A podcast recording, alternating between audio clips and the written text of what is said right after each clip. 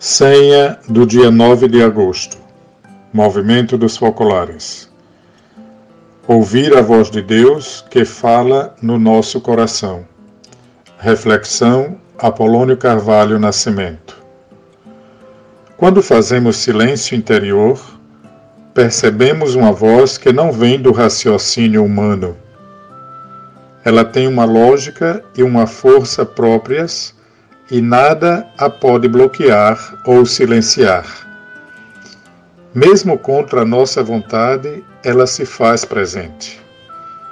Quando cometemos um erro, ela é a primeira a acusar. Quando fazemos algo de bom, dá-nos força para seguir adiante.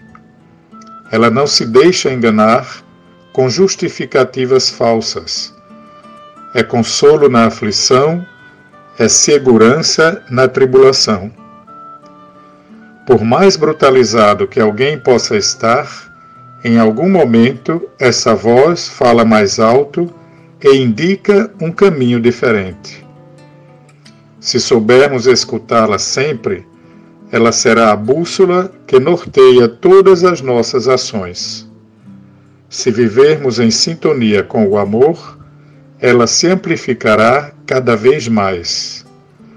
Ela é a voz de Deus que fala no nosso coração. Um excelente dia para você.